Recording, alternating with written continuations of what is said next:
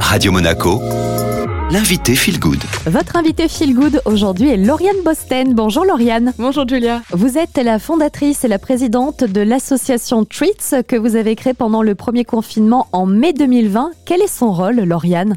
Tweet, c'est une association sportive et culturelle basée à Monaco, mais on est actif dans le monde entier notre mission, c'est de célébrer la pratique d'une passion, euh, que ce soit dans le domaine de l'art, de la musique, du sport, de la cuisine aussi, pour euh, souligner les bienfaits de pratiquer quelque chose qu'on aime, tout autant sur euh, un plan physique, mais aussi psychologique, puisqu'on sait que faire quelque chose qui nous fait plaisir, ça fait du bien. Vous le dites, Lauriane, une association sportive et culturelle, mais là aussi une grande portée caritative, hein, puisque vous levez des fonds à destination d'une ONG. Exactement, c'est ça. Du coup, on organise des ateliers en présentiel, mais surtout aussi en, virtuel vu les circonstances actuelles.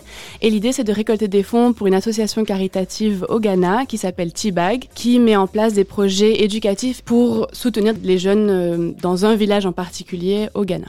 Et justement, vous avez déjà hein, créé des ateliers, euh, notamment euh, virtuels, pour lever des fonds à destination de cette ONG. Euh, quels ont été les premiers retours? Grâce justement à ces ateliers, on a pu soutenir la création d'un programme alimentaire pendant la période Covid au Ghana, puisque tous les enfants, enfin les familles surtout, souffraient du fait qu'il n'y avait plus les repas dans les écoles. Et du coup, ils ont créé ce programme qu'on a pu soutenir. Et tout ça grâce aux donations des participants et d'autres donateurs.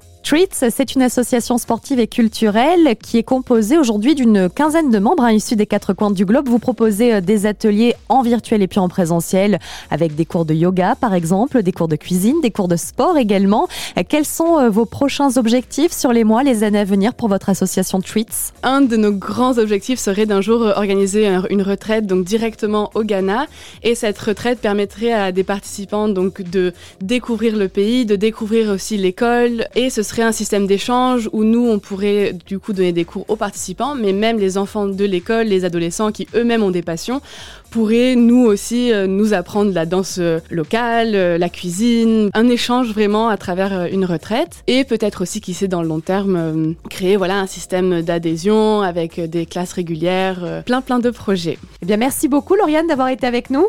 Merci à vous.